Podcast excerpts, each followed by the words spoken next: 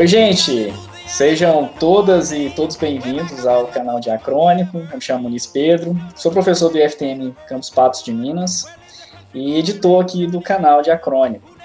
Enfim, esse canal aqui é um espaço de discussão, de divulgação científica na área de ciências humanas, filosofia, artes, é, literatura, atualidades. E caso você não seja inscrito no canal, peço aí humildemente, que dê essa força aí para a gente continuar o nosso trabalho aqui, se acha que considera importante, obviamente, é, que apesar de ter um ano já, ainda está no início, então tem muita coisa para rolar aqui no canal ainda.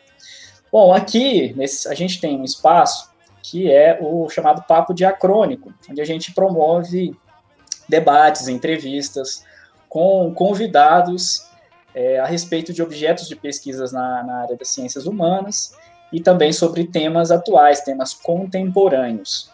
E o tema de hoje, ele é ao mesmo tempo um objeto de pesquisa do nosso convidado, mas também um, um tema muito relevante, muito contemporâneo, né, muito importante para a sociedade atual, que é sobre a relação entre racismo e mídia. E por isso hoje a gente tem aqui a honra é, e para mim, uma grata felicidade de receber o professor e pesquisador João Gabriel do Nascimento Nganga. O João Gabriel do Nascimento Nganga ele é graduado, mestre e doutor em História pela Universidade Federal de Uberlândia, tendo realizado também uma parte da, do seu doutorado, doutorado sanduíche, na Universidade de Minnesota, nos Estados Unidos. Além disso, o João Gabriel é produtor cultural e também pesquisador vinculado ao Núcleo de Estudos Afro-Brasileiros da Universidade Federal de Uberlândia, UNEAB. E vale dizer que o João foi é, meu colega de graduação e, sem dúvidas, um dos grandes amigos pessoais que eu tenho, com quem sempre aprendo bastante sobre muitos assuntos relacionados às ciências humanas e sobre a vida.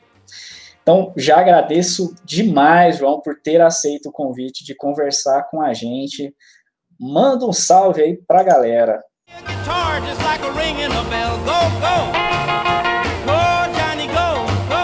Olá, pessoal, muito boa noite.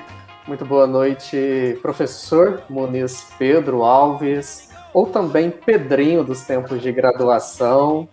É, muito obrigado por todos e todas que estão nos assistindo, que vão também assistir este vídeo, pois ele ficará gravado. Muito obrigado também àqueles que vão dar um apoio, vão se inscrever no canal. Então, é, a primeira pergunta é uma pergunta bem simples, bem geral, porque assim, o nosso público aqui, além de, dos cabeções, também tem os cabecinhas que estão começando, que estão tomando contato com temas e perspectivas das ciências humanas agora. Então, a primeira pergunta para você, João, é qual seria a relação existente entre o racismo e a mídia? É, e qual também a importância desse tema específico para as lutas antirracistas? Bom, é, agradeço a, a pergunta e é uma pergunta interessante, uma pergunta muito boa para nós começarmos esse bate-papo. É, primeiro, nós temos que partir de um pressuposto. E qual é este pressuposto? De que o racismo no Brasil ele é um racismo estrutural. E aqui eu vou me recorrer ao professor teórico e também jurista Silvio de Almeida, que ele fala que o racismo ele fornece o sentido, a lógica e a tecnologia para as formas de desigualdade e violência que moldam a vida social contemporânea. E quando ele fala de tecnologia, nós não, ele não está se referindo apenas ao que nós conhecemos, ao que está popularmente é, difundido como tecnologia. Ele está falando dos meandros sociais, ou também recorrendo a Teresa de Lauretz, uma teórica, salvo engano, norte-americana, que fala das tecnologias sociais. Então, compreender esses meandros do racismo na sociedade e como que isso impacta também é, na mídia, nos meios de comunicação, no, no sistema midiático é muito importante não apenas para a comunidade negra, mas para a comunidade como um, um todo geral. E eu quero é, responder de um pouco mais direto a partir de uma frase do teórico Franz Fanon, que o Franz Fanon fala o seguinte, abre aspas, o racismo é uma chaga da humanidade mas é preciso que não nos contentemos com essa frase. É preciso procurar incansavelmente as repercussões do racismo em todos os níveis de sociabilidade. Pensando nisso, a mídia ela influencia a nossa forma de pensar, a nossa forma de viver, a nossa forma de sentir. Ela influencia o que nós vamos consumir e o que nós não vamos consumir o que nós achamos bonito e o que nós desejamos que fique longe de nós, ou seja, o que nós repudiamos também. E muitas das vezes essa mídia, e quando eu estou falando de mídia, parece um pouco abstrato. Então eu vou é, dar forma nisso. Eu estou falando de telenovelas, eu estou falando de publicidade, eu estou falando de filmes, eu estou falando do assunto que surge numa novela das nove, mas no ponto de ônibus, no trabalho no dia seguinte, está sendo comentado. Ou, por exemplo, nos reality shows. Estamos é, vivenciando do ano, pra, do ano passado para cá, é, em meio ao auge da pandemia, que ainda perdura, um, talvez um, uma catarse no aspecto do auge do Big Brother Brasil no qual as pessoas assistem e discutem o, o Big Brother. Então, temas polêmicos sobre racismo não fica mais restrito ao que está acontecendo ali naquele Big Brother. Vai para as redes sociais, seja Instagram, seja Facebook, seja outras redes, até mesmo redes sociais de trabalho, como por exemplo LinkedIn. Então, quando nós falamos de racismo e mídia, e como que se dá essa congruência, este relacionamento, é discutir também as dinâmicas da vida social, é também discutir o que está passando no nosso cotidiano. E eu posso dar outros exemplos a, a partir disso, apenas para ficar como ponto de reflexão, que eu creio que nós vamos falar um pouco mais disso mais para frente, é como que a mídia também se apropria de alguns casos de racismo que são escolhidos a dedo para é, ocupar espaço nos telejornais e fica massacrando, fica falando disso a todo momento, sem pensar ou sem refletir sobre os gatilhos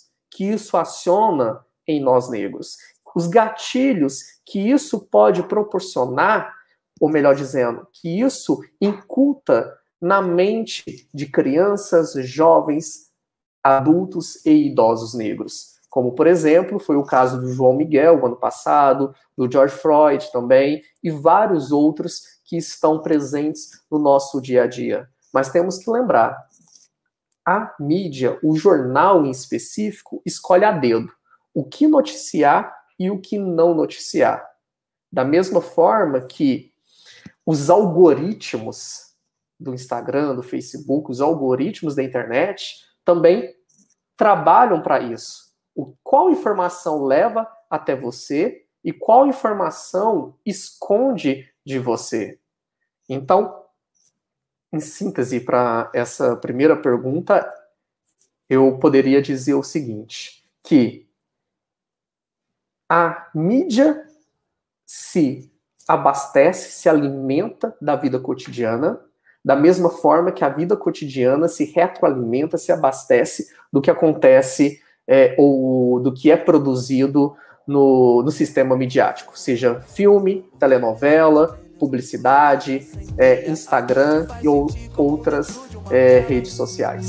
A esperança pinta em aquarela, chiadeira de rádio, TVs e novelas.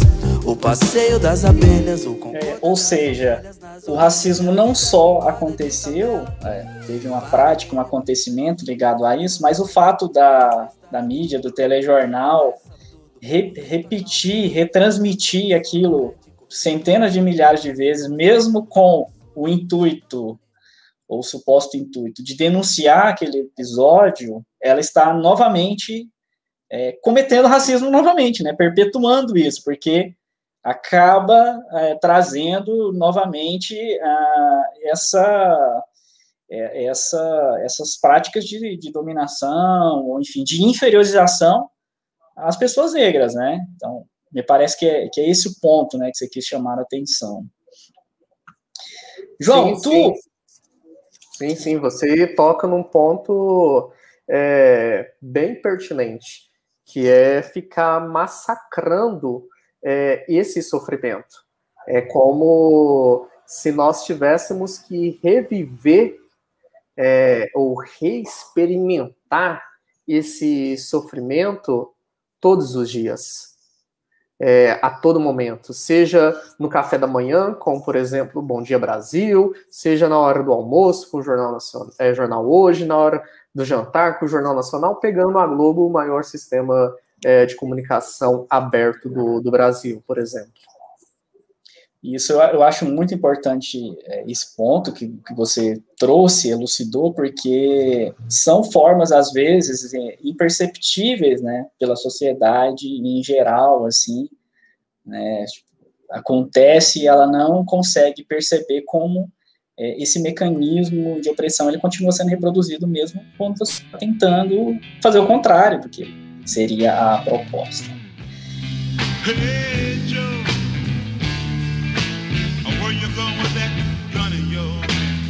Enfim, é, eu tenho acompanhado, na verdade, assim, eu acompanho a sua trajetória intelectual, como pessoal também, porque acaba que as nossas trajetórias elas se entrecruzaram, né?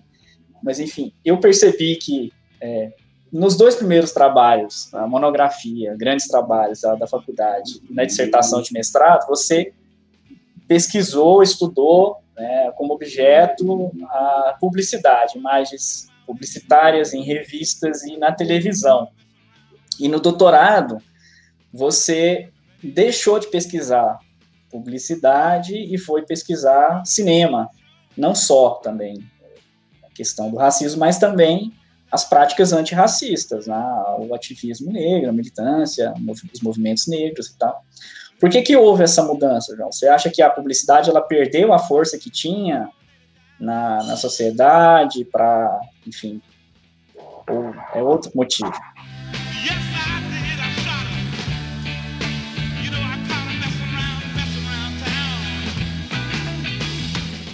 Bom, eu não sei lhe dizer ao certo o motivo dessa, dessa transição, de sair um pouco da, da publicidade e ir para a questão do cinema, do ativismo, do ativismo negro.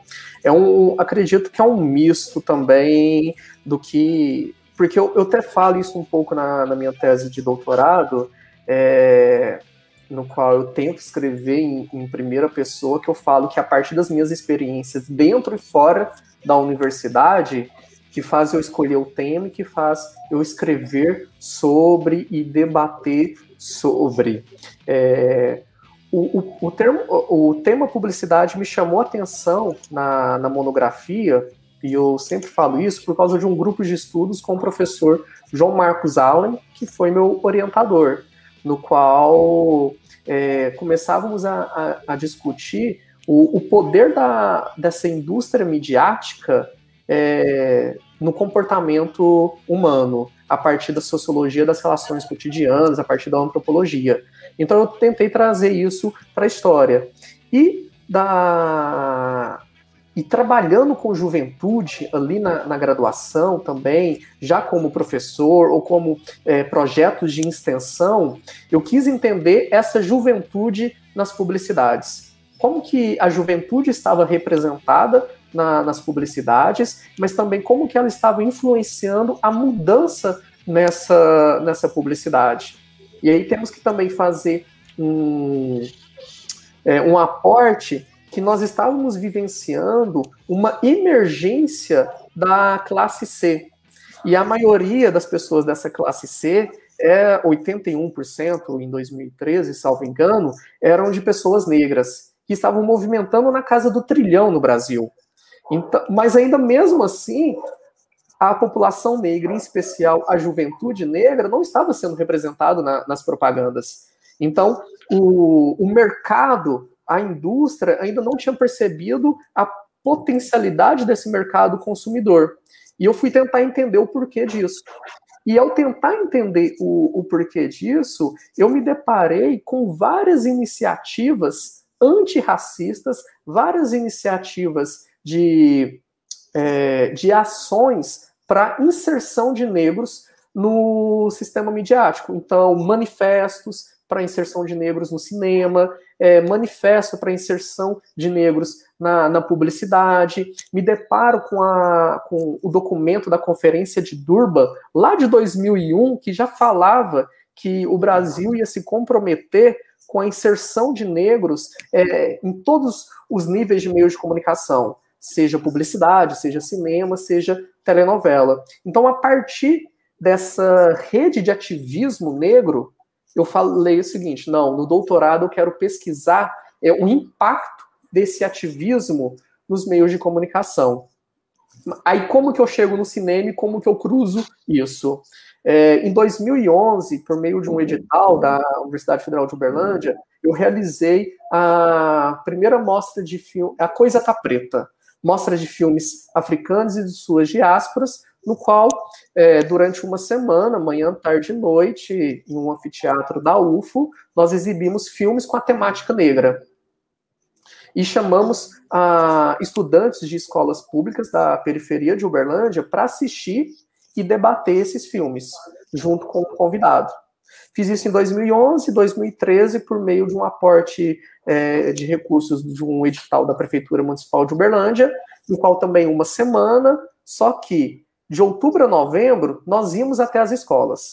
De, perdão, de fevereiro, de fevereiro a outubro nós íamos às escolas e em novembro nós levávamos as escolas até a universidade para também debater, assistir estes filmes.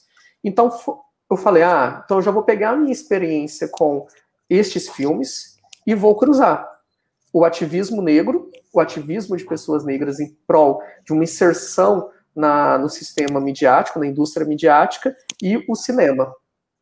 Então, no começo, estava meio cru o projeto. Então, com o passar é, do primeiro ano do doutorado, ele foi ficando um pouco mais redondo, que também é minha aproximação com as produções do cinema negro, para tentar entender também o que é cinema negro, para aprender o que é cinema negro. E a partir disso, eu fui tendo contato com estudiosos do cinema negro, que ainda são poucos no Brasil, mas também com produtores de cinema negro.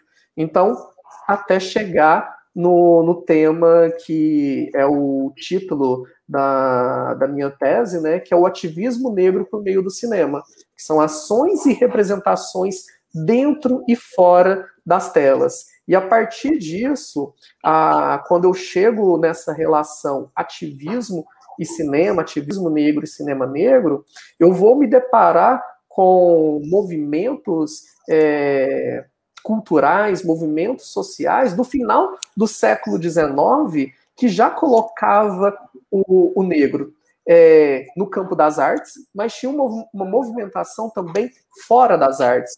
Então, eu costumo dizer, em algum momento da minha tese, por exemplo, na literatura, tinha um movimento dentro dos livros, mas também tinha um movimento fora dos livros. Tinha um, no caso do teatro, tinha um movimento dentro dos palcos, mas também tinha um movimento fora dos palcos, como o Teatro Experimental do Negro, a representação do negro nos teatros, mas também cursos de alfabetização para empregadas domésticas. E a maioria dessas empregadas domésticas eram negras. E na década de 70, com o cinema, o surgimento do cinema negro, é, não vai ser diferente. Aí eu foi mais ou menos isso, um pouco dessa minha trajetória.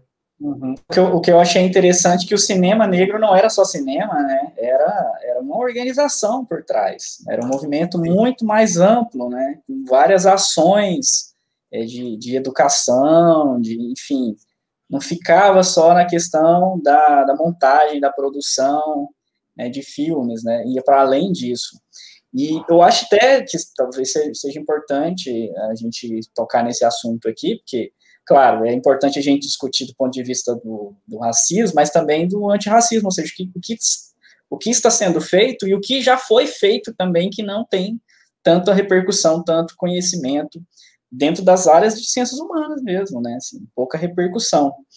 É, por mais que a gente é, receba muitas imagens, muitas produções, obras é, norte-americanas, é também importante a gente valorizar o que está sendo feito aqui, o que já foi feito aqui, né? Assim, eu acho que Sim. talvez seja conhecimento de poucas pessoas que é, sequer exista um cinema negro no Brasil, né? Que sequer que existe, existiu isso em algum momento. Então, nesse sentido, eu já aproveito para perguntar, né, quais que são os, os acontecimentos, os processos e também os movimentos sociais de organização e talvez os principais agentes envolvidos nessa constituição do cinema negro brasileiro e também o que, que diferencia esse cinema negro de um cinema que aborda questões raciais. Qual que é a diferença? Ou não tem diferença nenhuma? Ah, sim, sim. Tem, tem algumas diferenças. Vou começar do final para o início, quando você fala dessa diferença do, do cinema. Porque esse é o grande embate é, que eu enfrentei e que ainda muitos de nós, pesquisadores do, do cinema negro, em, enfrentamos. Que há uma diferença entre cinema de temática negra e cinema negro. Mas primeiro nós precisamos definir o que é cinema negro. Então, e há, também não há um consenso, não é algo fechado. É, para alguns, cinema negro é cinema produzido por um diretor produzido por negro, tem um produtor negro e tem um diretor negro, um roteirista negro. Para outros, é, basta ter um elenco majoritariamente negro que já é cinema negro. Não precisa que o diretor, o roteirista, o o produtor, o diretor de arte, o diretor de fotografia sejam negros. É, então vão ter essas diferenças. Eu, e não apenas eu, algumas outras pessoas, é, eu particularmente acredito que diretor, roteirista e produtor tem que ser negros. O produtor pode ser como é um conjunto né, de produção, então não necessariamente todos têm que ser negros. Mas diretor e roteirista têm que, que ser negros. Esse é um primeiro elemento. Um segundo elemento que, majoritariamente, o, o elenco seja negro. Esse é um segundo elemento. E um terceiro elemento que eu considero é que não necessariamente o filme tem que falar sobre racismo o filme pode falar sobre coisas do cotidiano. E eu vou dar um exemplo disso, que é um, um curta-metragem que eu trabalhei na minha, na minha tese. É a Viviane Ferreira, que é uma cineasta, uma cineasta é, negra brasileira, ela e hoje ela é presidente da, da SP Cine, ali de, de São Paulo, ela produziu e fez a direção e o roteiro de um filme que se chama O Dia de Jerusa e que está no, no YouTube. E de forma delicada, em dois determinados momentos, ela aborda o racismo de forma interseccional. Mas o tema geral do filme é sobre velhice. Uma senhora negra que chega à terceira idade, na velhice, e se vê só no mundo. Ou seja, a trama central não aborda e não fala sobre racismo. Mas o filme, a produção cinematográfica é de cinema negro, porque está dentro destes elementos que eu considerei, que eu considero.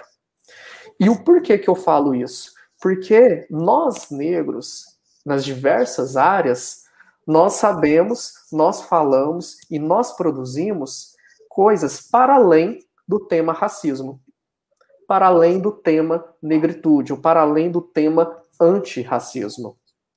Então, pensando nisso, e quando você é, me pergunta dessa diferença, é um pouco disso. Por quê? Porque é, alguns estudiosos do, do cinema e que veneram, e esta, na minha, na minha palavra, na minha opinião, é, é o termo certo, o cinema novo.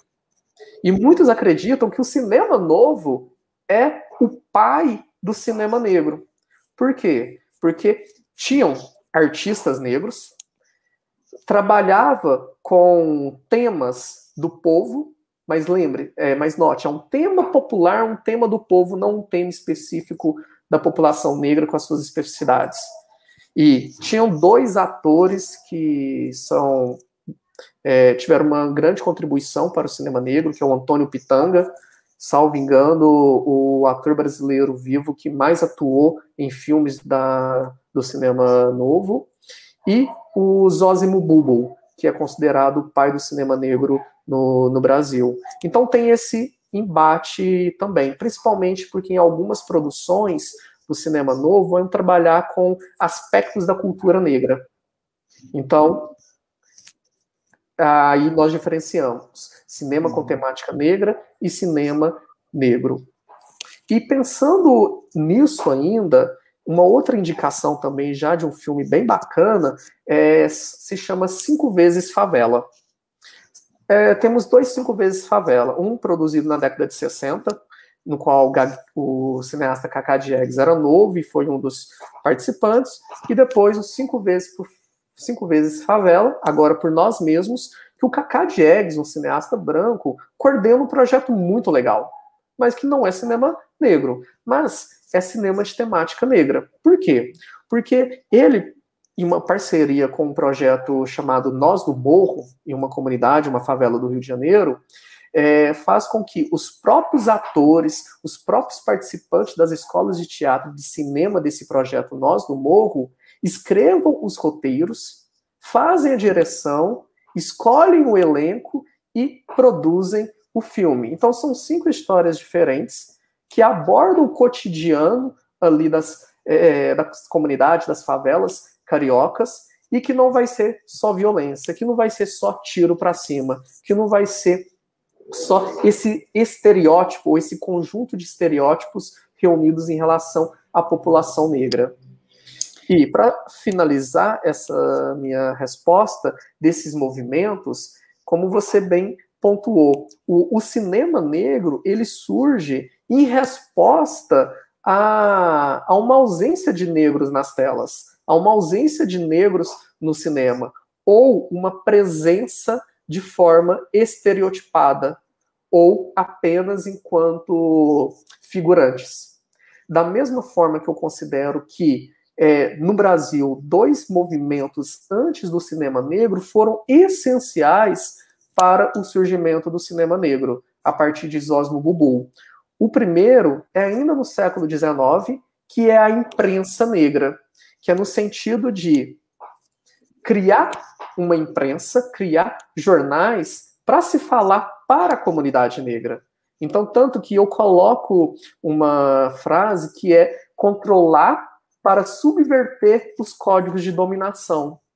Ou seja, ter acesso a estes meios para tentar subverter das diversas formas possíveis. Então, o primeiro aspecto é, cultural, teórico, de movimento é a imprensa negra. E dentro dessa imprensa negra, nós vamos ter nomes como é, Luiz Gama, por exemplo, nós vamos ter outros é, teóricos, outros é, literatos, como posteriormente também já na, na passagem do século XIX para o século XX, que contribuíram para o fortalecimento dessa imprensa negra. Em um segundo momento, nós vamos ter o teatro experimental do negro, que aí eu uso uma frase também que é insurgir dentro e fora dos teatros. Porque o teatro experimental do negro surge a partir do momento que Abdias do Nascimento, um dos teóricos e um dos militantes do movimento negro mais importantes do século XX no Brasil, assiste uma peça no qual os personagens negros estavam caracterizados com blackface, ou seja, o corpo pintado de preto, principalmente a face, o rosto, né, e, e os braços. E a partir disso e de outros referenciais, e, é, surge o teatro experimental do negro, que, para além de construir peças teatrais no qual o negro é destaque, é protagonista e não mais apenas figurante ou coadjuvante, também tem inúmeras outras ações, como curso de alfabetização para é, empregadas domésticas, é, aulas de corte e costura, é, aulas de técnicas de iluminação de teatro, que poderia também estar tá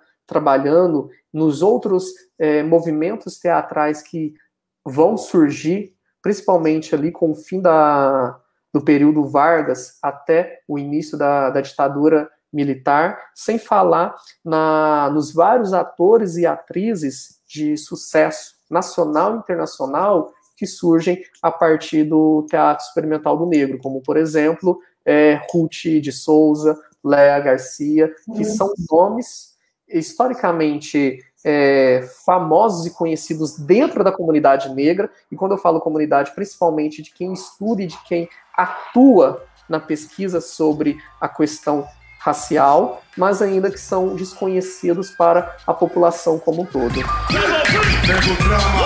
Entre o sucesso e a lama Dinheiro, problemas, invejas, luxo, fama, negro, drama. Cabelo crespo, a pele escura, ferida, chaga A procura da cura, negro, drama. Beleza, maravilha. É, você entrou num ponto aqui que eu acho importante a gente tocar. E, e, tem a ver com a pergunta que o Thiago fez aqui, ó. O Thiago perguntou: João, você acha que também há uma certa martira, martirologia nessa representação midiática? Eu entendo isso aqui com o sentido de você tentar fazer um mártir a partir de alguém que sofreu uma violência, né? E, e, isso acabando tornando aquela situação como, como episódica, como única. Então as pessoas se voltam individualmente contra aquele que praticou violência. Então, por exemplo, ah, o problema então é o policial. A gente é, prender o policial, enfim, fazer alguma ação contra ele, está resolvido já o problema, né? Então, também é, é, os dois lados da moeda, né? Você cria essa espécie de Marte e aí cria aquele vilão para aquele momento só e esquece dos outros problemas que estão por trás disso tudo. Parece que há uma naturalização na morte de pessoas negras para que as transformações sociais ocorram. Ah, não sei se eu entendi muito bem aqui o que o Thiago colocou nesse, nesse segundo ponto. Enfim, mas é o que, que a pergunta do Tiago dialoga com uma que eu estava querendo fazer, que é justamente sobre essa questão que você coloca. Você traz um, um intelectual, um filósofo na, na, na tese, que é o Alan Locke. E, e, ele vai mostrar a respeito de mecanismos de poder, assim, eu entendo, muito mais sutis que fazem circular o racismo do que a, simplesmente o xingamento, a exclusão ou formas mais brutais que a gente conseguiria assim, enxergar claramente, né? não precisava nem, de nenhum esforço de, de reflexão para você conseguir enxergar. E ele mostra que, um, acho que é um outro intelectual que você traz, que dialogar com isso, que isso tem uma relação com o colonialismo, né? Isso tem uma forma com, a, com, a, com o colonialismo. Enfim, e é, nessas formas de representação da pessoa negra na, no, no, no, cinema e também nas, talvez nas peças publicitárias, acho que inevitavelmente, né, como você chamou a atenção, existia uma, uma certa, um certo lugar, um certo lugar marcado, né, um certo estereótipo, lugar comum, né, e que lugar comum era esse, né, que, como, que é, como que o negro era representado, ou como ainda está sendo representado, né, porque não sei se isso mudou, né, enfim, pode ser que não tenha mudado. Queria que você falasse um pouco sobre isso, sobre essa questão. Olha outra vez o rosto da multidão, uma multidão, é um moço sem rosto e coração. Em São Paulo tem rádio, céu, a garoa, a carne. Legal. Obrigado pela pergunta, Thiago, e pelo convite à, à reflexão. É, eu acho que essa questão da martirologia nessa representação midiática é bem o que o, você também falou, Muniz, desses dois lados da moeda e talvez mais é, um lado da moeda. Eu acho que, que ele é, complementou aqui. Isso. A, na instrumentalização das figuras de George Floyd, Marielle Franco em representações midiáticas supostamente antirracistas. É, da Marielle Franco eu vou falar daqui a pouco que talvez são provocações necessárias que eu não posso deixar de fazer. É, e a questão do George Floyd, é, eu particularmente na questão do George Floyd, eu fiquei. É, eu nem sei a palavra, mas para além de cansado, porque pode, não pode falar palavrão aqui, viu, João? Fica bem, à vontade. Bem, a questão, para além de ficar emputecido, tudo mais, é, mas eu quero fazer um começar o meu convite, é, começar o meu raciocínio, a minha linha de de reflexão a partir de um convite. É, tem um, um, filme que ganhou o Oscar, né, um curta-metragem, Dois Estranhos, é, que é muito bom. É, e olha que eu estou meio resistente a, nesse tempo, nesses últimos tempos pandêmicos, de assistir filmes cuja temática é, é racismo, já está muito difícil. É, então a questão, o porquê que eu estou falando para você, é, sugerindo que vocês assistem o filme? Porque fala um pouco disso do que o Muniz chama também a atenção, que a culpa é do policial. E eu volto na, no início da minha fala quando eu falo que o racismo no Brasil é estrutural e nos Estados Unidos também ele é estrutural. E o filme, eu não vou dar spoiler, mas ele nos convida a fazer essa reflexão no, na minha perspectiva, é, como que o racismo atua na nossa sociedade. No caso ali, dos Estados Unidos, mas que é uma semelhança muito próxima com, com a do Brasil. E no caso do George Floyd, ele foi assassinado na cidade de Minneapolis, que é onde eu morei por um ano como parte do meu doutorado, né, doutorado de Luís. Então, os convites para eu falar sobre, principalmente porque eu estudo o tema, foram inúmeros. Chegou um momento que eu falei, não, não vou falar mais sobre. Por quê? Porque cansa. E para além de é, ter uma monografia, uma dissertação, uma tese de doutorado sobre as relações étnico-raciais, é, eu sou historiador. Eu pesquiso também ensino de história. Eu também sei falar e de forma com muita expertise e propriedade sobre os problemas educacionais do Brasil, sobre as, os dilemas do porquê o índice de evasão escolar está lá no talo. Então, um dos motivos foi esse. E também, dialogando com a sua pergunta, Tiago, e é a mesma reflexão que eu convidava as pessoas a fazerem há um ano atrás, que é o porquê a morte de um homem negro norte-americano nos mobiliza muito mais do que a morte de uma criança negra no Nordeste brasileiro, ou a morte de uma criança negra em uma favela carioca, ou o sumiço de três crianças negras na grande Rio de Janeiro. Então, eu começava a fazer esse convite, tanto que é, uma das provocações que eu fiz, e eu sempre também gosto de falar isso, foi quando me chamaram para ir no, no jornal da, da TV UFO.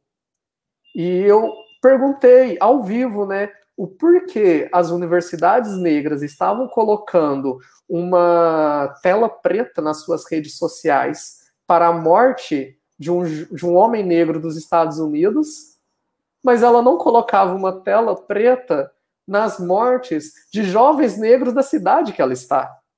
Ou ela não para para discutir esse assunto nos seus conselhos universitários.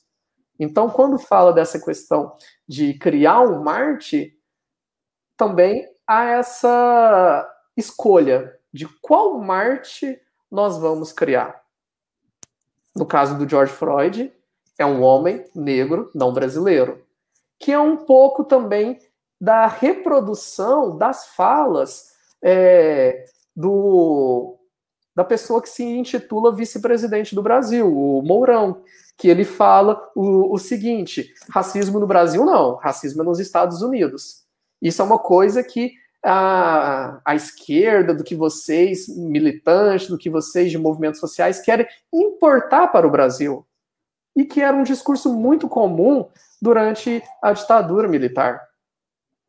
E olhem que, às vezes, nós, que nos julgamos progressistas, muitos de nós de esquerdas, não reproduzimos este discurso nas mesmas letras, mas em nossas práticas.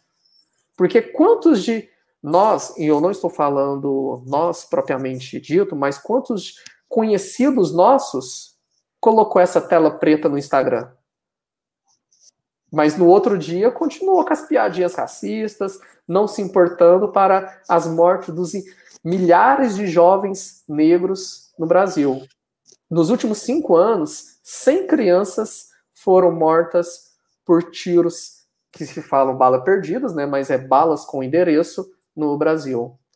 Hoje, a cada três jovens assassinados no Brasil, dois são negros. Então, cadê a reflexão disso e cadê essas pessoas virando mártires? Então, é, respondendo a sua pergunta de forma direta, Sim, a mídia utiliza essa questão da martirologia, mas há uma escolha a dedo para quem vai e quem não vai ser mártir. E quando você menciona a questão no, Brasil da, da Marielle Franco, e eu concordo contigo, Tiago, quando você é, traz aqui a questão da, representações midiáticas supostamente antirracistas. E eu falo que não é apenas a, a indústria da mídia que é supostamente antirracista, dos movimentos. Eu falo que o próprio partido do PSOL é supostamente antirracista.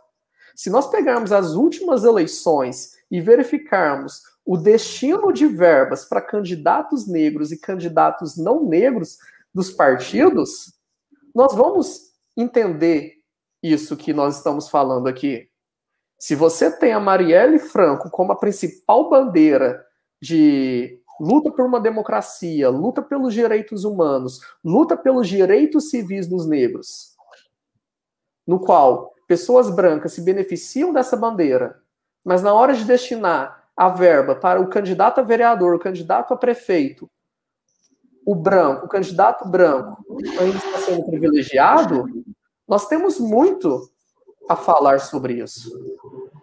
Nós temos que falar sobre esses privilégios brancos de que, na minha opinião, ainda o Brasil está engateando ao se falar. Por quê? Porque, como diz o ditado, há um elefante branco na sala porém ninguém quer falar sobre ele. E ninguém quer retirar esse elefante branco, que se chama privilégio branco, da, da sala de aula. E quando eu falo disso, eu conecto isso com o, o cinema. E, é, e principalmente com o cinema negro. Por quê? Nós temos um cineasta brilhante, se chama Jefferson D. Ele produziu um filme e dirigiu também que se chama Brother. E o Brother é um filme que também pode ser acessado pelo YouTube. O protagonista dele é branco, que se chama é, Caio Blá. E o porquê que eu estou contando essa historinha? É um filme brilhante, assistem. O Jefferson D, anos antes de produzir, de dirigir, de lançar este filme Brother, ele lança um manifesto chamado Dogma Feijoada, que é um manifesto do cinema negro, que tem uma repercussão nacional, Folha de São Paulo, Estadão, críticos do cinema o criticando, e que ele lança sete mandamentos para se ter um cinema negro. E um dos mandamentos é: o protagonista do cinema negro tem que ser negro. Mas aí ele faz um filme no qual o protagonista é branco. E aí? E as contradições da vida? Mas aí nós temos que entender o seguinte: fazer cinema no Brasil é algo muito difícil. Fazer cinema negro, jovens negros, adultos negros, produtores, cineastas negros fazerem cinema no Brasil é algo mais difícil ainda. Por quê? Por causa de captação de recurso. A maioria dos filmes do cinema negro foram produzidos em uma época que tinha editais do antigo Ministério da Cultura, é, os chamados editais afirmativos, exclusivos para produtores, cineastas, jovens negros, seja curta, média ou longa metragem. O Dia de Jerusa, ele é um beneficiário do edital afirmativo, ou melhor dizendo, o longa metragem que também tem o Dia com Jerusa. Então, o porquê que eu estou falando isso? Jefferson D, em 2000, 2000 e pouco, lança um dogma, feijoada, um manifesto. Um dos mandamentos é: o protagonista tem que ser negro. Anos depois, ele lança um longa-metragem no qual o protagonista é branco, Caio Blá, ator é, global. Mas qual que é a informação do bastidor? As negociações políticas, a verba para o filme ser lançado.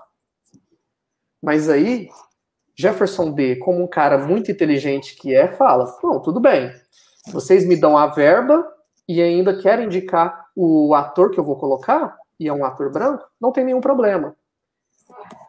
Me dão a o milho, me dão a mandioca, eu faço a farinha, me dão o milho, eu faço a canjicada. Então é o seguinte, eu vou fazer um debate sobre privilégio branco. Então, eu vou dar um spoiler. Tem uma cena no filme que um cara negro está dirigindo um carrão, um Jeep. No banco do passageiro da frente tem outro cara negro. E atrás está o, o Caio Blá. O personagem da frente, um é jogador de futebol, o outro é um trabalhador comum, técnico informática, e o cara branco, Caio Blá, é o traficante. A polícia para o carro e no carro tá tocando Racionais MCs, que é muito emblemático também. Mas aí a polícia para o carro perguntando, insinuando que aqueles dois negros estavam sequestrando um cara branco. Então essa cena nos mostra muito, Muniz, do lugar comum que está o negro no imaginário social, que é o bandido, ou aquela frase típica de que muitos de nós vivenciamos, ouvimos, é, vemos em programas humorísticos, de que negro se está correndo é bandido, se está parado é suspeito. Então, qual que é a ideia que circula no imaginário social sobre um jovem negro? Que são estes lugares comuns que muitas das vezes ainda não apenas o cinema, mas a novela porque temos que lembrar que no caso do Brasil, a novela é a mídia mais consumida ainda, em forma massificada. É, temos os reality shows, mas a novela ainda continua sendo esse meio que chega a praticamente todos os lares de abertos que assistem esses canais abertos. Então, quais são esses lugares comuns que estão presentes? É, o Brasil hoje tem 50, mais de 50% da população é negra. 54,7% segundo dados do PNAD. Então, se uma novela que passa no Brasil não tem metade do seu elenco protagonista ou coadjuvante e até mesmo figurante é, dividido meio a meio, há alguma coisa errada. Ou se uma novela que se passa na Bahia, no Maranhão, os protagonistas, a maioria do elenco não é negra, tem algo também errada. Tem algo que a quem está produzindo essa novela, quem está produzindo este filme, tem algo a nos esconder. Tem algo que não quer que nós saibamos ou que nós presenciamos. E para estar tá finalizando essa resposta, em relação a, a, ao cinema, é, um lugar comum: a escravização. A escravização enquanto sofrimento. É, tem um filme que deu um, um palmo para Amanda também, que se chama Vazante. De uma cineasta branco que traz a visão Casa Grande Senzala, né, aquela do negro benevolente, do negro que aceitou é, em conformidade, sem resistência à escravização. E, só que nós queremos é, representações para além disso. E o Brasil tem muita é, história de resistência, história é, de personalidades que se tornaram, trazendo Roberto da Mata, né, super pessoas, para estar tá falando. É, Luiz Gama, que nasce escravizado e morre é, livre, que, que na verdade ele nasce liberto, mas o pai o vende para ser escravizado. Nós temos a revoluções no norte e nordeste do país, no qual negros foram líderes, porém, ah, isso é história regional, isso não é história do Brasil, né? Que é um outro debate bem legal de ser feito, né? O que é história regional e o que é considerado história do, do Brasil. Temos personalidades negras apagadas ou embranquecidas pelo sistema midiático, como, por exemplo, Mário de Andrade, o próprio Machado de Assis, que vira e mexe ainda o coloca como, como branco, é, Chiquinha Gonzaga, que também é, é, filha né, de negro com branco, nasce com a pele mais clara, o pai é, o, a rejeita até ela nascer e ver que, que é branca, ou intelectuais negras como Lélia Gonzalez e Beatriz do Nascimento, que se tornam conhecidas a partir do momento que a ícone é, Angela Davis fala: não, peraí, o feminismo negro, essa questão da interseccionalidade, não nasce aqui nos Estados Unidos. Ela nasce lá na década de 70, 80, com as brasileiras Lélia, Gonzalez e Beatriz Nascimento. Aí, quando eu ouvi isso, eu falei: ah, Angela Davis está falando isso porque é uma palestra no Brasil. Aí, quando você tem a oportunidade de assistir uma palestra da Angela Davis nos Estados Unidos e ela fala a mesma coisa, aí você já dá um crédito a mais para ela. Não duvidando das intelectuais Lélia Gonzalez, que tem um trabalho belíssimo sobre a questão da interseccionalidade, como que o racismo é, nos mata várias vezes. Então eu fugi um pouco do, do tema. Não, imagina, tá para fazer uma reflexão um pouco maior, um pouquinho disso. Não sei se eu respondi também a, as perguntas do, do Tiago. Acho que sim, pelo menos eu. Não sei, vamos ver se ele responde aqui. Gente, fiquem à vontade para formular questões aqui para o João, para o nosso debate. Pode, podem ficar à vontade aí, que ele está aqui. Ah, finalmente a gente conseguiu trazer esse homem aqui, gente. Agora vocês aproveitem aí que vai ser difícil trazer ele de novo. O negócio aqui é complicado. É... Queria abordar uma, uma uma questão aqui que, na verdade, é uma. Só um momento, só um momento. É... Muniz, é, desculpa, mas você me. Agora que eu lembrei que você fez uma pergunta também a, a partir do, dos teóricos, né? Do Alan Locke e disso. Só gostaria, Isso. de, só gostaria de trazer um, uma reflexão que o Alan Locke traz também, né? Que é muito das vezes o desse racismo sutil que é o que acontece tanto no Brasil quanto nos Estados Unidos. Nós temos que entender que o racismo não é apenas xingar a outra pessoa de macaco, de todos os termos e piadas é, racistas que nós conhecemos. Tem essa sutileza do, do racismo, como, por exemplo, que é o que o, é, o Locke fala, do, do negro enquanto trampolim. E eu posso trazer um caso do cinema clássico disso. É, Grande Hotel e Oscarito.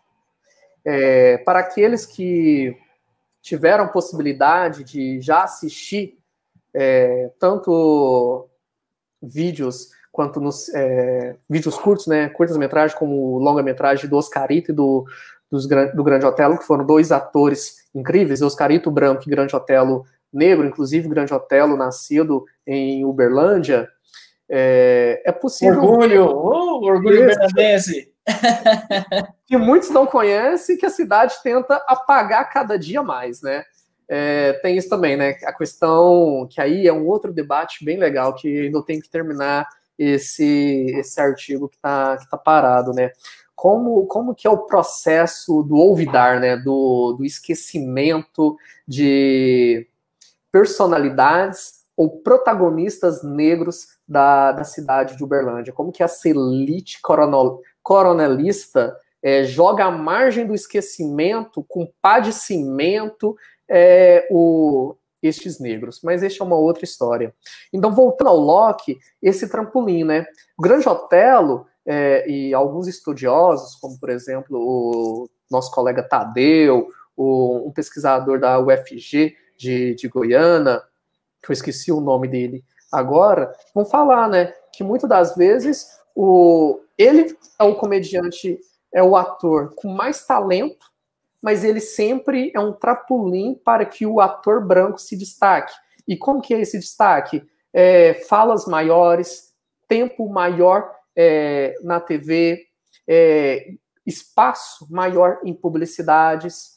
E se nós pegarmos não apenas o Grande Hotel, se nós pegarmos também Mussum, nos Trapalhões, nós podemos perceber um, um pouco disso também. Se nós pegarmos outros comediantes é, negros ou atores e atrizes negras, nós vamos perceber isso. E vai ter uma correspondência Muniz, com os lugares comuns, com o, os estereótipos, como, por exemplo, o, no cinema isso é muito comum, principalmente nos Estados Unidos.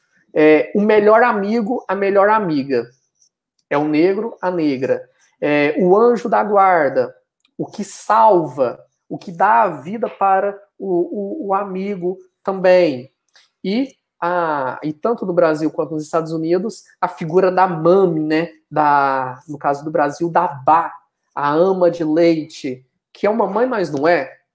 Então tem essa esse trapulim, essa essa figuração, esse, essa imagem de controle também podemos dizer assim, é, não, olha, você tem espaço, mas nem tanto. Se você começa a se destacar, eu corto seu espaço na novela ou no, no seriado. E temos algumas histórias. É... Mas o, o, Grande Hotel e o Mussum conseguiram, apesar de estar ocupando esse lugar, né, reverter essa situação em muitos momentos. Né? Exatamente, você toca num ponto que é totalmente necessário ser falado. Com o talento de Mussum e de Grande Otelo, eles revertem isso.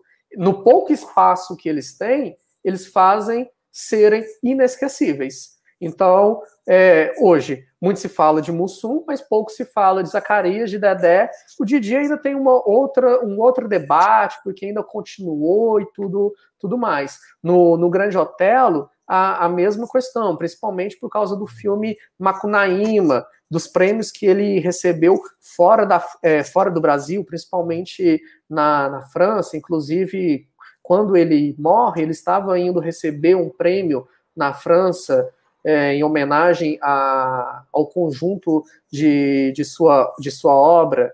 E então, é como que reverter esse espaço? E, e, pegando nisso, você me faz lembrar também das chancelas, né? Muitas das vezes o negro, é, o artista negro, ele tem que ser chancelado fora do Brasil para depois fazer sucesso no, no Brasil. Então, por exemplo. Precisa de alguém de fora falar, por exemplo, que a pessoa é importante, né? Como exatamente. aconteceu com a Lélia Gonzalez, né? Isso. Precisou da Angela Davis vir e falar: olha, tem um intelectual que vocês estão esquecendo aí, cara.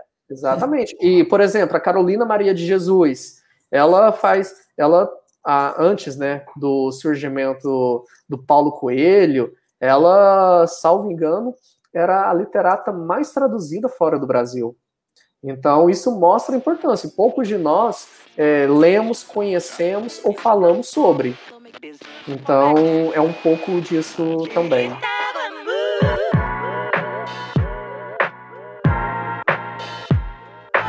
Acende o incenso de mirra francesa, algodão fio 600, toalha de mesa. Elegância no trato é o bolo da cereja, guardanapos gold, agradável surpresa. Meu querido, você tem percebido uma certa mudança na, no, na premiação do Oscar? Você tem visto uma, uma evolução? Porque, assim, durante muito tempo, engraçado, né? Você faz um, um, um balanço na sua, na sua pesquisa, inclusive, pegando aí, na, no caso do cinema brasileiro, quantos diretores e quantos roteiristas são negros ou são mulheres negras, né? E é quase nenhum, né? São pouquíssimos, né, que estão nesse meio. E, enfim, nos Estados Unidos a gente tem uma, uma presença, pelo menos numérica, muito maior. Né? Não falo necessariamente nos filmes mainstream, mas tem cinema independente, tem outras cenas aí rolando, enfim, tem uma tradição maior disso. E por muito tempo, é, não sei, talvez até agora ainda, né? É, muitos desses cineastas, desses roteiristas, produtores, estavam sendo ignorados, ou ainda estão sendo ignorados. Você tem percebido uma certa evolução, ou você acha que isso é apenas ali é, um chamariz de momento? Né? Como você tem visualizado essa, essa questão aí da, do reconhecimento, né? Que o Oscar, sim, ah, vai falar assim, ah, indústria, blá blá blá, mas querendo ou não, é reconhecimento, tá transmitindo para o mundo inteiro e tal, então são produções que ah, às vezes a gente não conhece, passa a conhecer por causa do, do Oscar, né? enfim. Bom, essa questão do Oscar também é um, um, outro assunto bem legal de ser falado e também traz algumas histórias do porquê ainda eu insisti em colocar na minha tese, né?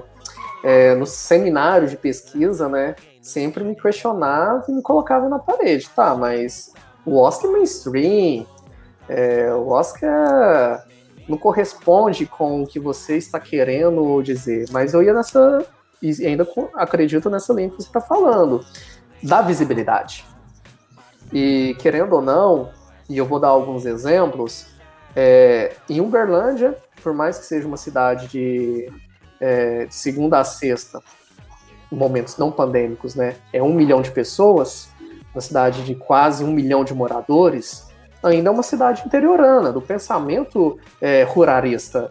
Então, no cinema, é, que ainda está localizado nos shopping centers, alguns filmes de temática negra, alguns filmes de cinema negro, só chega porque teve sucesso no Oscar. Um exemplo é. A Preciosa. Preciosa ficou uma semana em cartaz.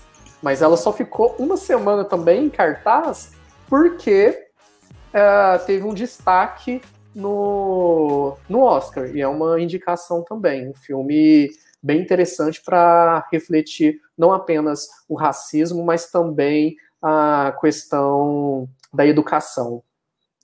Então, Muniz, é, essa comparação para chegar no Oscar, eu vou convidar a uma reflexão, que é algo que eu gostaria de ter colocado com mais é, densidade na, na, tese, mas por diversos motivos não coloquei. É, o porquê que há essa disparidade entre a quantidade de é, cineastas, produtores, roteiristas negros do Brasil e Estados Unidos? Primeiro, a questão da colonização. Segundo, a, as particularidades da, do século XIX, tanto no Brasil quanto nos Estados Unidos. Nós temos que lembrar que já no século XIX existia universidades historicamente negras, ou seja, universidades para negros. E com isso, na primeira metade do século XX, nós já tínhamos uma classe média, uma classe alta negra nos Estados Unidos. E a questão também da cultura, né? Da, do, do que nós chamamos hoje de black money, no sentido de negro comprar de negro população negra investir em negócios de população negra. Então, nós vamos ter grandes empresários, empresárias, como a Madame C.J. Work, que tem um documentário, uma série né, nos Estados Unidos, que vai ser uma patrona das artes. Então, nós vamos ter ali é, grandes financiadores das artes negras, inclusive o, o cinema, o cinema negro. Então, com isso, é, o cinema negro, é, passando pela literatura, pelo teatro e posteriormente pelo cinema, ele vai ter uma repercussão. Por quê? Porque ele vai ter público também. Lembrando do apartheid, então vão ter cinemas próprios para negros. Então, isso vai incentivar é, a, a população negra a consumir de negros, porque eu não podia entrar no cinema de branco. não podia ir no café de branco, não podia, e quando eu falo café, esses âmbitos literários. Então, tem um pouco, um pouco disso também. Então, como que vai furar essa bolha e chegar no Oscar? O Oscar nasce é, racista e permanece racista. E o porquê que eu falo isso? Quem faz a curadoria? Quem é o presidente dos jurados? Quem é, e quando eu falo jurados, eu estou pensando num corpo maior, de quem faz a pré-seleção para é, assistir os filmes, para depois serem indicados. E mais, nós temos que lembrar que corpos negros, em algumas posições, ainda geram incômodo na maioria da população dos Estados Unidos, que é uma população branca. Se gera incômodo na maioria da população dos Estados Unidos, que é uma população branca, também gera incômodo na, na população negra, é, perdão, na, popula no, na comissão de jurados do Oscar.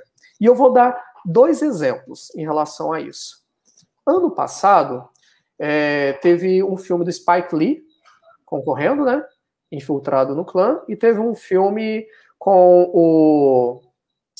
Esqueci o nome do ator, o Muhammad. Uh, esqueci, Muhammad alguma coisa. É Green Book, é, né? É, Green Book. Green Book e Infiltrados no clã, no clã. Qual filme é Dedo na Ferida?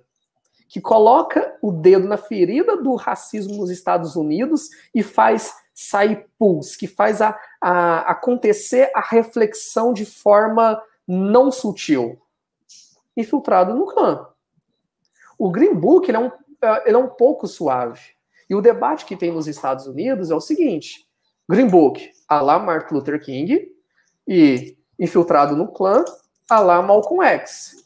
Um uhum. assopra e o outro mete o pé na porta. E o, o, Green Book, acho que o diretor é branco também, se eu não Sim, me engano. é o... Eu esqueci o nome dele. É, e isso, o que, que vai é o do ator, eu é. me recuso a tentar pronunciar. e isso, é, o Spike Lee lembra muito bem. Quando lança, quando ele lança Faça a Coisa Certa, é, há 30 anos atrás, lá em 1989, 1990, nesse biênio aí, ele também vai perder o Oscar por um outro filme que é Conduzindo Miss Daisy, que tem o Morgan Freeman sendo motorista de uma mulher branca que vai repensar suas atitudes racistas. Ou seja, um filme sutil, que aborda o racismo no, na, na sociedade estadunidense de forma sutil, em oposição a um filme Dedo na Ferida que tira pulso, que faz a sociedade gritar. Então, é, note que, com o passar do tempo, sempre vai ter essa disputa. É, vai tendo mais espaço, sim, tanto roteiristas, quanto direção, quanto é, questão de figurino, é, mais filmes presentes nas várias categorias do, do Oscar. Mas ainda não se viu um, um filme que se fala é, longa-metragem, que é o grande auge, né, do, do Oscar, que fala abertamente sobre o, o racismo no, nos Estados Unidos. E você me pergunta, tá tendo uma evolução? Sim, eu acho que essa evolução, principalmente com a, com a saída de Trump, ela não tem volta. Mas nós temos que tomar cuidado. Por quê? Porque quando nós temos um opositor declarado, aberto no poder, os movimentos ficam alerta, os movimentos ficam atentos, os movimentos ficam se movimentando. E muitas das vezes, quando nós temos um governante que se diz aliado, mas na verdade, como diz a música dos Racionais, né, eles te cumprimentam na frente e te dão um tiro por trás, às vezes nós dormimos no ponto. Então temos que continuar sempre em alerta, e nesse caso específico do Oscar, eu quero retomar o curta-metragem Dois Estranhos, por quê? Porque é interessante nós é, pesquisarmos, nós olharmos quem está por trás no sentido financeiro, injetando dinheiro na produção destes filmes. Então nós vamos ter é, o, artistas já consagrados, como Jesse Williams, nós vamos ter é, jogadores de basquetebol da NBA também já premiados e bem ricos também, colocando em dinheiro e acreditando é, em produtores, é, em, perdão, em diretores, cineastas, roteiristas em início de carreira, não tão início de carreira, mas início de carreira a, a nível Hollywood. E por fim, Muniz, quero finalizar essa questão de, de Hollywood, que também, fora aquelas estrelas que surgem do, do nada, assim, no, no Oscar, a maioria tem uma, uma trajetória.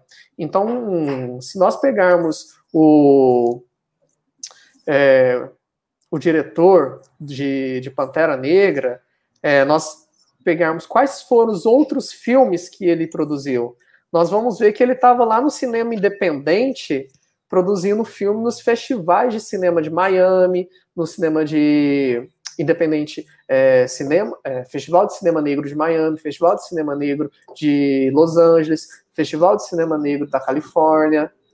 Ou seja, é uma escadinha até ter essa essa visibilidade. E a partir do momento que tem essa visibilidade, é, como diz os grandes patrocinadores da cultura negra nos Estados Unidos vão surgir, como por exemplo Oprah, como por exemplo os megas bilionários que também tem lá, porque não podemos esquecer que às vezes muitos de nós é, esquecemos. E quando eu falo muitos de nós, tô, não estou falando apenas é, negros, falando população como um todo. É, é negro nos Estados Unidos, mas continua capitalista. Está injetando dinheiro por um ativismo, mas também está injetando dinheiro porque vai ter retorno. Não podemos esquecer deste, deste detalhe. Achar que tá mamão,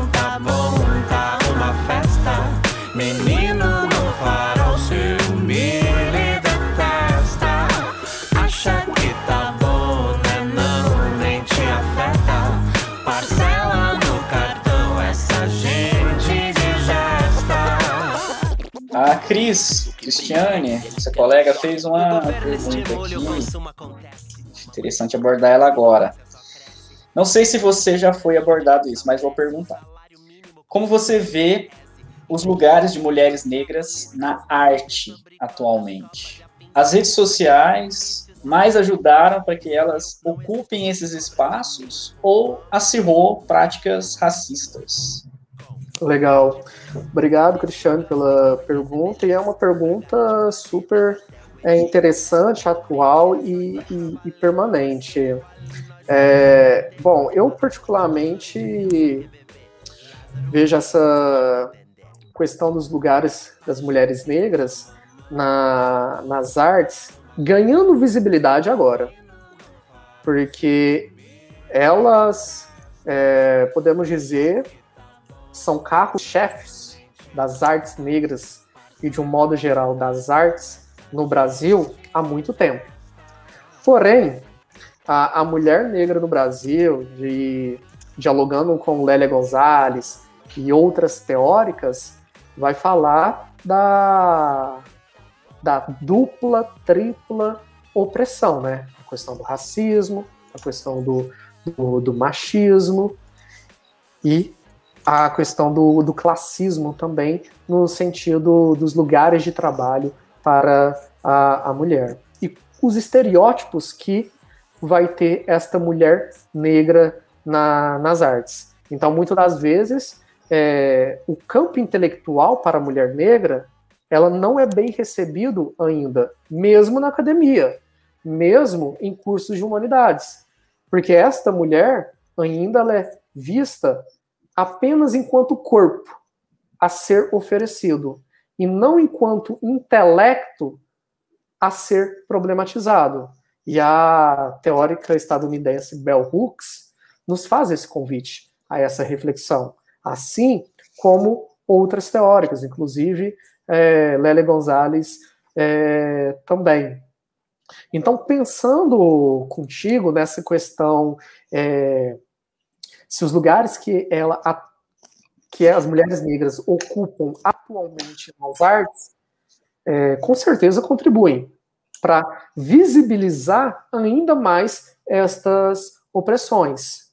E quando me pergunta, as redes sociais mais ajudaram para que elas ocupem esses espaços ou acirrou as práticas racistas? É uma resposta simples. Ocupando mais espaço, mais visível o racismo vai estar. Como diz, é, surgiu um vídeo de um cara que eu gosto pra caramba, que é o Will Smith, quando questionado né, sobre a questão de George Floyd, vários outros assassinatos é, de negros pela polícia que foram filmados por câmera de celular. Ele diz, né, o racismo tá aí, ó, só que agora ele está sendo televisionado. Só que agora a nossa fala ela não está sendo colocada em lugar de dúvida, porque tem o vídeo, tem a imagem para mostrar. E eu convido todos nós que estamos assistindo e que vão assistir depois a seguinte reflexão: se não, se o assassinato de George Floyd não tivesse sido filmado e ganhado a visibilidade que ganhou, o que teria acontecido com o policial, com o sistema da polícia, principalmente em Minneapolis? Eu te digo sem medo de errar, nada. Que é o que acontece com os inúmeros homens, mulheres, negros e negras mortos no Brasil e nas várias diásporas negras pelo mundo, pela polícia, e que não é filmado, que não é televisionado, não acontece nada com o Estado, porque nós temos que lembrar, a culpa é do policial? Sim, mas também tem uma culpa maior, que é o sistema, que é o Estado.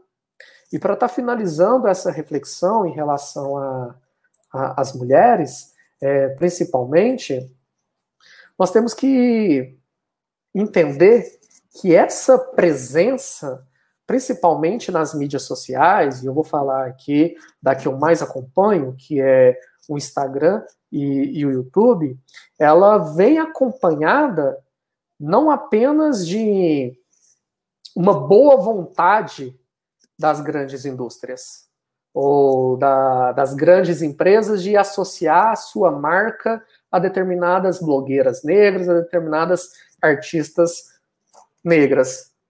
Elas estão associando porque sabem que vai ter um retorno. Nós temos que lembrar que a comunidade negra no Brasil, nos últimos anos, tem movimentado na casa do trilhão. Então, as empresas têm identificado isso. Ao mesmo tempo, nós não podemos deixar de lado e deixar de reconhecer que esse ganho de espaço não é benevolente. É, é muita luta, é muito ativismo. Do, da mesma forma, trazendo para o cinema é, o que eu chamo de terceira etapa, terceira fase do cinema negro brasileiro, que é o que nós estamos iniciando, é liderado por mulheres negras, que estão nos espaços, tentando ocupar os espaços de poder para dar mais visibilidade para outros e outras negras. Então, também temos que lembrar disso. Um pouco disso, Muniz. A gente falou sobre os cinemas, e é claro que você estudou cinema, estudou publicidade, não estudou estudou peças publicitárias também na televisão, né, no, no, mestrado, não estudou é, detidamente, assim, novelas. Mas alguém que trabalha com mídia, e eu imagino que o tempo inteiro as coisas que você, você assiste, você por acaso está ali vendo na televisão, nas redes sociais, na internet em geral, devem te trazer alguma. Enfim, você deve ficar instigado né, com o que está acontecendo, o que está sendo transmitido ali. Inevitavelmente a gente. É isso, né? Claro, o, o pesquisador, por exemplo, em histórico, o cara só mexe com, com arquivo, isso não acontece com ele o tempo inteiro, né? Ele vai ficar vendo, tá vendo a televisão, não, o objeto de trabalho seu tá ali, a sua fonte tá ali falando, né? Um pouco diferente. Mas em relação, acho que às novelas, já que você estuda mídia, você tem percebido, eu perguntei sobre o cinema, sobre o Oscar, eu queria pensar aqui a questão das novelas no Brasil, né? Porque, assim, por muito tempo a gente não teve nenhuma protagonista, um protagonista, ou mulher ou homem, negro, né? Sendo representado nas novelas brasileiras, por incrível que pareça, né? É, sempre nesses papéis que você destacou, papéis subalternos, papéis coadjuvantes, representando a empregada doméstica, e por aí vai, né? Assim, é sempre nessa, nessa forma que sempre foi feito. É, que eu me lembre, a, primeira que fez isso, pelo menos da minha geração, que eu também não lembro dessas novelas tão antigas, né? Foi a Thais Araújo no, naquela novela da Sete, que tinha um nome, um título bastante problemático, né? Tipo, A Cor do Pecado. Então, remetia novamente a um, a um estereótipo, a um imaginário cristão, enfim. E depois daquilo, assim, na época eu ainda assistia novela. Hoje eu confesso que eu não, não tenho assistido, mas não tenho acompanhado. Mas eu acho que, como você estuda mídia, você deve ter, ter mais atenção a respeito disso.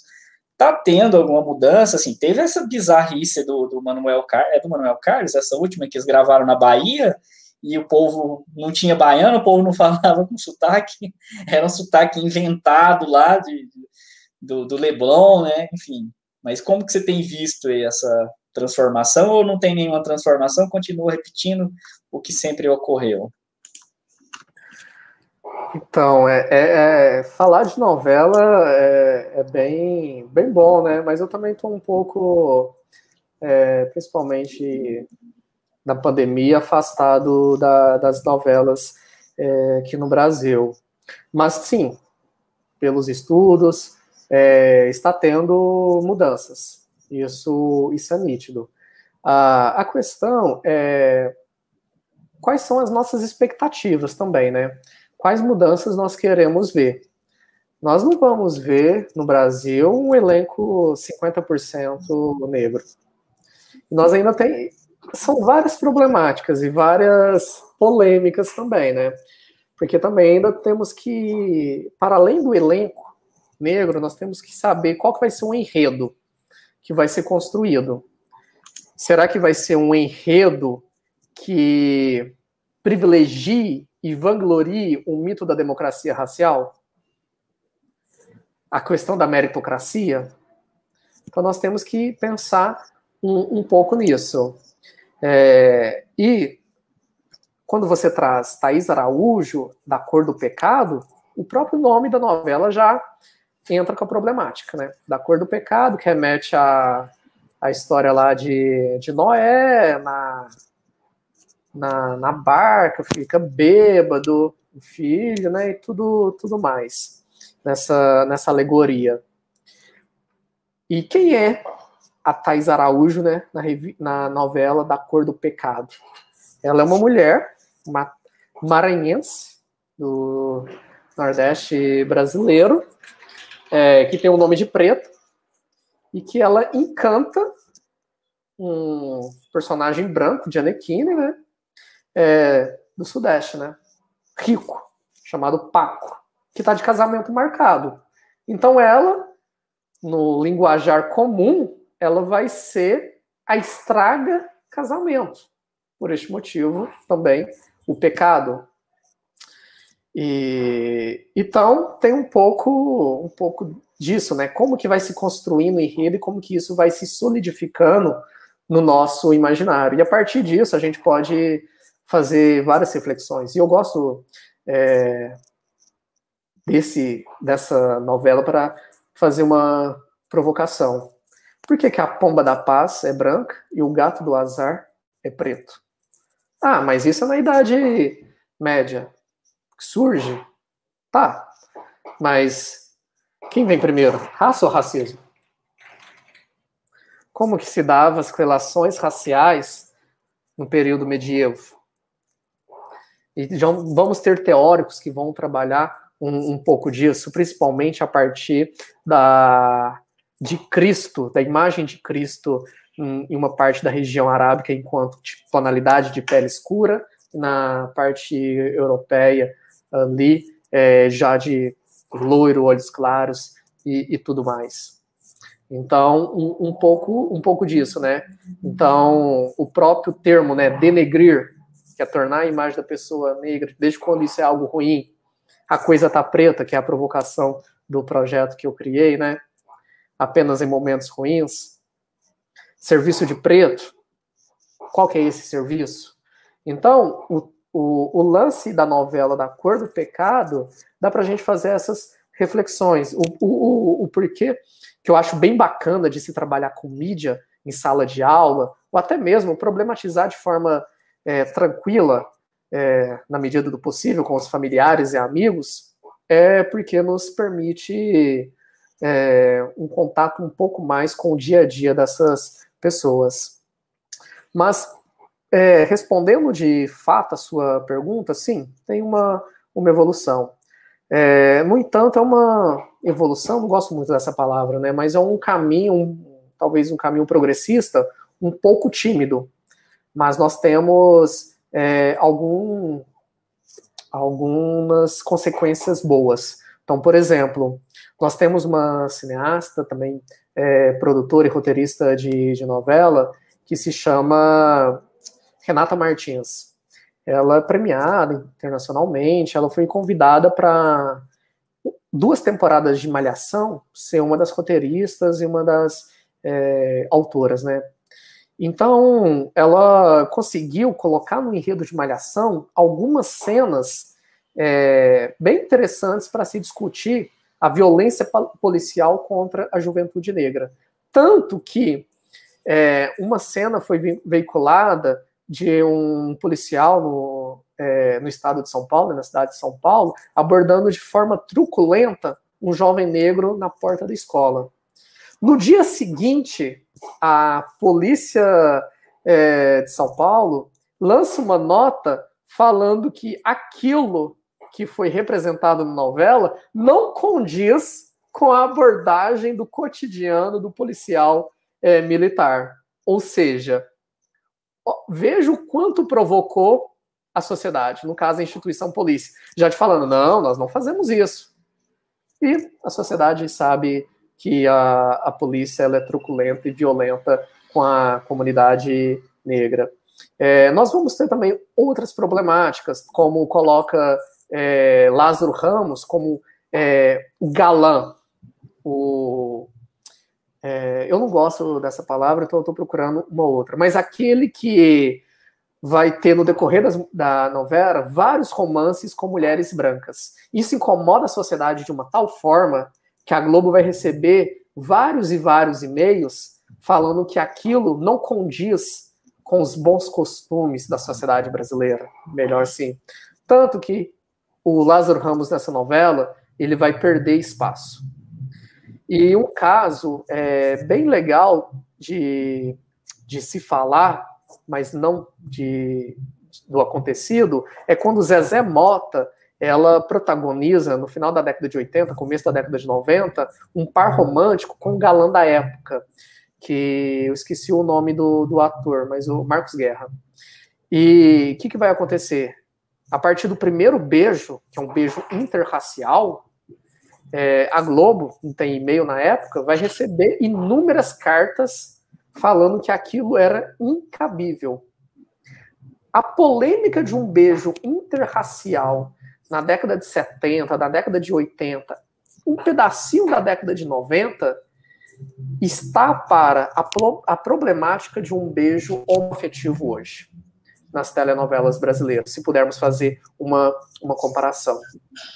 E, então, alguns avanços e algumas paradas também. Na década de 90, nós vamos ter a primeira família de classe média, média alta, negra, em uma novela das oito, nove no Brasil, que é A Próxima Vítima. Então vai ser Antônio Pitanga, Zezé Mota, Camila Pitanga, Norton Nascimento e algum um outro autor que eu não me lembro o nome agora. Depois disso, passam vários anos para se ter uma nova família de classe média negra, uma família negra, não interracial. Porque aí também temos que problematizar a ideologia da miscigenação, que também temos que problematizar a solidão da mulher negra, que temos que problematizar, como o Fanon diz, o porquê essa a, essa fixação em ter homens negros com mulheres brancas sendo representados e mulheres negras com homens brancos também sendo representados. São problemáticas que temos que é, pensar sobre também. You're crazy.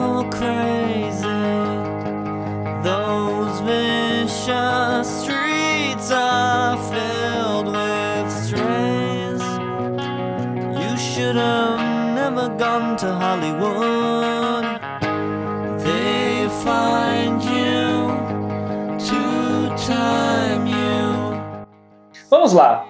Então a questão é a seguinte: a, o, o, seu trabalho em si, eu acho que isso aqui é norteador do seu trabalho como pesquisador, né, em geral. É um pressuposto do qual me, me parece que você já parte. Que, enfim, claro, é uma reflexão intelectual aqui. A pergunta é: a vida imita a arte, João? Não seria o contrário?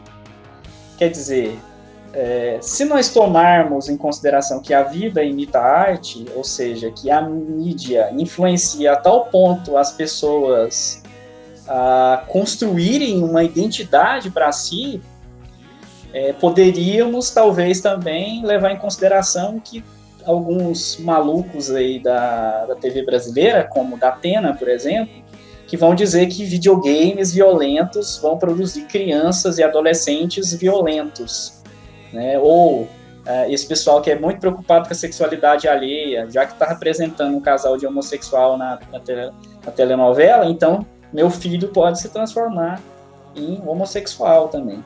Então estou tentando pensar aqui o outro lado da situação, né? Então quer dizer, representações é, inferidas pelo cinema, elas tudo bem, elas dialogam é, de alguma maneira com as nossas subjetividades, mas em que medida elas são tão poderosas assim para a gente construir a nossa identidade, ou qual seria o grau de importância da, das mídias, das imagens, para a produção das nossas identidades? Esta é uma pergunta bem capciosa e ótima de, de se refletir. E poderemos ficar aqui é, horas e horas a partir dessa pergunta, que eu gosto de começar, que não é a primeira vez que nós também falamos sobre isso, que é o seguinte, né? O que é arte? O que nós estamos considerando como arte que pode nos influenciar a tomar determinadas decisões, seguir é, determinados caminhos ou fazer certas escolhas. E e essa é uma, uma pergunta, Muniz, se a vida imita a arte, ou a arte imita a vida, que, na minha opinião, não, não tem uma resposta fechada. São apontamentos reflexivos que eu gosto de fazer. É, e também tem uma outra coisa, né? É, pode ser o que eu esteja falando aqui hoje é, daqui 10 anos, 5 anos, ou até mesmo daqui um ano, a partir de novas leituras, eu já não concorde mais do que com o que eu falei, que é justamente o, o legal, o bacana, o muito é, pertinente de sempre estar é, aberto a, a, novas leituras. E, e isso nos permite aperfeiçoar o nosso raciocínio, a nossa reflexão. Então, eu costumo é, dizer o seguinte: da pena, essas pessoas que pegam de alguns casos, como por exemplo a deputada que eu nem sei o nome, que fez um projeto de lei no estado de São Paulo tentando tirar casais homoafetivos de publicidades, falando que isso era um bem contra, era um mal contra a sociedade paulista e blá blá blá blá. É, essas pessoas, elas são mau caráter, na minha opinião. Essas pessoas, elas utilizam é, disso para promover é, ambições pessoais. No caso do Datena, os seus próprios programas. E... Mas só que aí, se eles estão utilizando deste recurso, é porque tem gente que recebe, primeiro, é porque tem gente que acredita, e porque agora na onda do WhatsApp, tem gente que compartilha. Porque eu fico pensando, é, esse programa a lá da Atena, ele surge é, no começo dos anos 2000. Ou seja, 20 anos já no ar. E cada dia mais tem mais ibope. Sabe? Ver sangue, ver bandido sendo preso, ver todos aqueles estereótipos, aquele show de horrores que tem. Ah, surge no Brasil, nos anos 2000. É, no caso dessa questão da, da, deputada, dessa ambição pessoal, nós estamos passando no, no Brasil por esses momentos é, de conservadorismo extremo, né, de ultra-direita, de fascismo e tudo mais aí. Então, às vezes, essa pessoa que utiliza desses dessas mídias para incitar essas reflexões, às vezes ela nem acredita nisso. E eu vou te dar um exemplo disso. Aquele Holiday, um vereador negro ou deputado, nem sei que eu nem sigo, é, que se utiliza da pauta racial contra a comunidade negra para é, fazer o seu público, para fazer o seu eleitorado. Então, quando você me pergunta se a vida imita a arte ou a arte imita a vida, e uma resposta direta é uma mão dupla, uma influenciando a outra. É, mas nós não podemos é, deixar de pensar o, o seguinte: até que ponto nós somos influenciáveis? Até que ponto nós somos é, massa de manobra dessa, dessa mídia? Aí vai ter várias reflexões. Então, por exemplo, o padrão de beleza. Como que esse padrão de beleza ele é divulgado? Ele é compartilhado? É, eu fico bobo da gente pensar que é, vou pegar o padrão de beleza de nós homens. Pensar que Fábio Júnior, magro como eu, já foi padrão de beleza. Entendeu? Hoje é o padrão de beleza? Não. Como que esse padrão evolui? Como que esse padrão chega até nós, fazendo com que nós tentamos chegar, alcançar o inatingível muitas das vezes. Agora, pensa isso para as mulheres que sofrem a todo momento este bombardeio do, da indústria midiática, do sistema midiático falando não come isso porque engorda, ou come isso porque faz bem para a pele. E como que a indústria também vai se apoderando apoderando disso. A indústria da moda nem se fala. E, e ainda também temos os ícones. Então, se nós pegarmos o clipe, salvo engano, é, Vai Malandra, da da ícone do pop hoje no Brasil, que é a Anitta, aquela. É, aquele biquíni de fita isolante, isso foi febre no verão seguinte. Quando nós pegamos essas é, ah, pessoas que ditam tendências, como não, influ, como não falar que a vida, a melhor, a arte influencia a vida? Ou a vida tenta imitar a arte em determinadas é, circunstâncias ou em até certos limites. Porque aí eu posso me recorrer também para responder a, a seguinte a pergunta que você me fez, e eu já indico um vídeo, um TED Talk da Chimamanda, da escritora nigeriana Chimamanda que é o perigo da história única. E em um determinado momento, ela vai falar o perigo da história única que os livros, o teatro, o cinema, a novela, a mídia em si nos passa. Então, eu vendo os seriados dos Estados Unidos, eu posso pensar que a cada 10 estadunidenses, um é serial killer. Da mesma forma que eu posso pegar determinadas literaturas ou filmes relacionados ao continente africano e pensar que lá só tem fome. Da mesma forma, trazendo para o Brasil, eu posso é, pensar que um, uma novela que retrate a população negra apenas enquanto subalternos, que nós negros vamos ficar eternamente neste papel de subalternos. Ou da mesma forma que filmes que retratam apenas a escravização, que não houve resistência, que a escravização no Brasil foi, foi benevolente. Então, não é uma resposta fechada, é uma mão de via dupla. E eu ainda acredito que é, influencia até certos limites, da mesma forma que o que está acontecendo na vida real, no que pulsa nas ruas, também vai para dentro das telas, por meio de demandas, por meio de reivindicações, por meio de pressões de movimentos.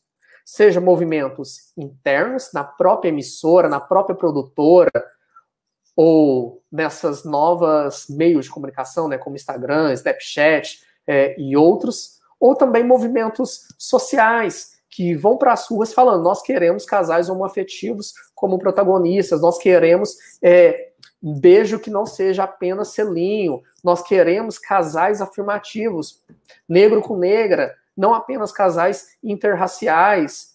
Nós queremos uma favela que não mostre apenas violência, mas que mostre festa, que mostre que o cara trabalha, a mulher trabalha de seis da manhã seis da tarde, mas ainda tem força para chegar e fazer a festa.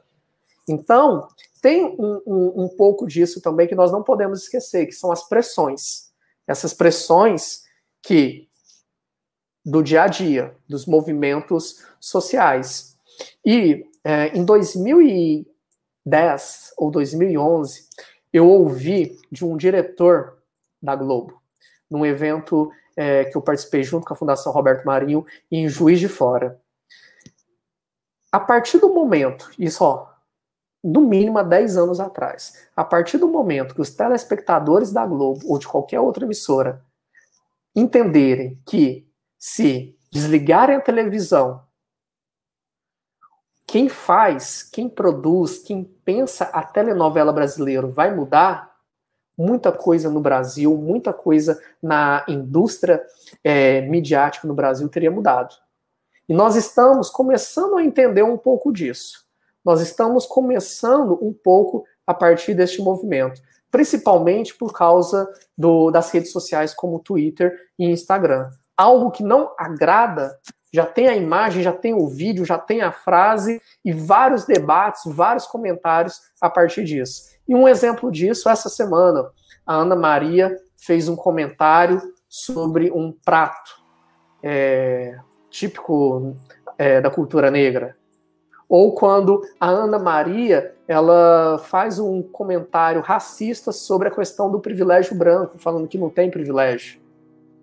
E eu gosto de dar o exemplo da Ana Maria Braga, por quê? Porque há vários anos atrás, quando o jogador Ronaldo Fenômeno deixou o cabelo crescer e mostrou que é um cabelo encaracolado, um cabelo lanudo, um cabelo quase chegando no, no crespo, ela coloca a mão no cabelo dele e fala: Nossa, até que é macio.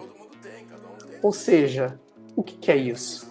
Mas anos atrás isso ficou batido, não teve essa repercussão, porque a informação também não era tão veloz quanto é hoje. Aí eu te pergunto, Muniz, a arte influencia a vida ou a vida influencia a arte, ou é algo outro que ainda nós não sabemos nominar. Um amigo tem tudo. Se eu posso devorar, ele busca no fundo. Então desce que junto, todo estresse é miúdo. É um ponto pra escorar quando for absurdo. Quem tem um amigo tem tudo. Maravilha, que maravilha, meu caro João. adorei te ouvir, adorei conversar contigo. É, assim, agradeço muitíssimo por finalmente você ter aceitado o convite, vir para cá. Espero te trazer aqui outras vezes para a gente bater outros papos, falar sobre outros tópicos, outros temas aí dentro das ciências humanas. Agradeço demais quem participou aí, quem esteve no chat, mandou pergunta, valeu demais, gente. E, e é isso, João. Meu muito obrigado a você. E tamo junto, tamo junto. Você mora agora, um dia lhe visitarei. Semana igual Gil e Caetano nesse mundo louco. É Muniz, meu grande amigo querido, que essa pandemia passe logo para nos reunirmos presencialmente para fazer como o Pinic e o cérebro, né? Conspirar para dominar o mundo, ou pelo menos para subvertê-lo, na medida do possível. Pensando não o mundo como o mundo todo, mas o mundo à nossa volta. Pois uma mudança pode ser nosso bairro, ou em tempos como estamos vivendo, mudar o pensamento, a opinião de um tio racista, homofóbico ou conservador já é mudar o mundo.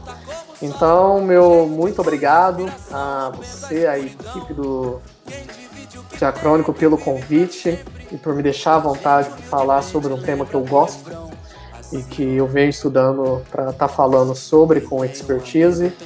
É, obrigado a todos e todas que nos acompanharam até agora. Obrigado àqueles que assistirão este vídeo de dois historiadores, ou que se julgam historiadores, ou apenas reflexões, ou apenas pensadores conversando sobre dilemas atuais. Que vão assistir ainda, muito obrigado. E até uma próxima. Agradecido. Gratidão. Valeu, gente! Tchau! Mega fago abrigo em laço. Oásis nas piores fases, quando some o chão e as bases, quando tudo vai pro espaço. Amigo é um mago, amigo abraço. É mega fago, abrigo em laço. Oásis nas piores fases, quando some o chão e as bases, quando tudo vai pro espaço. Chama assim, ó. Quem tem um amigo tem tudo.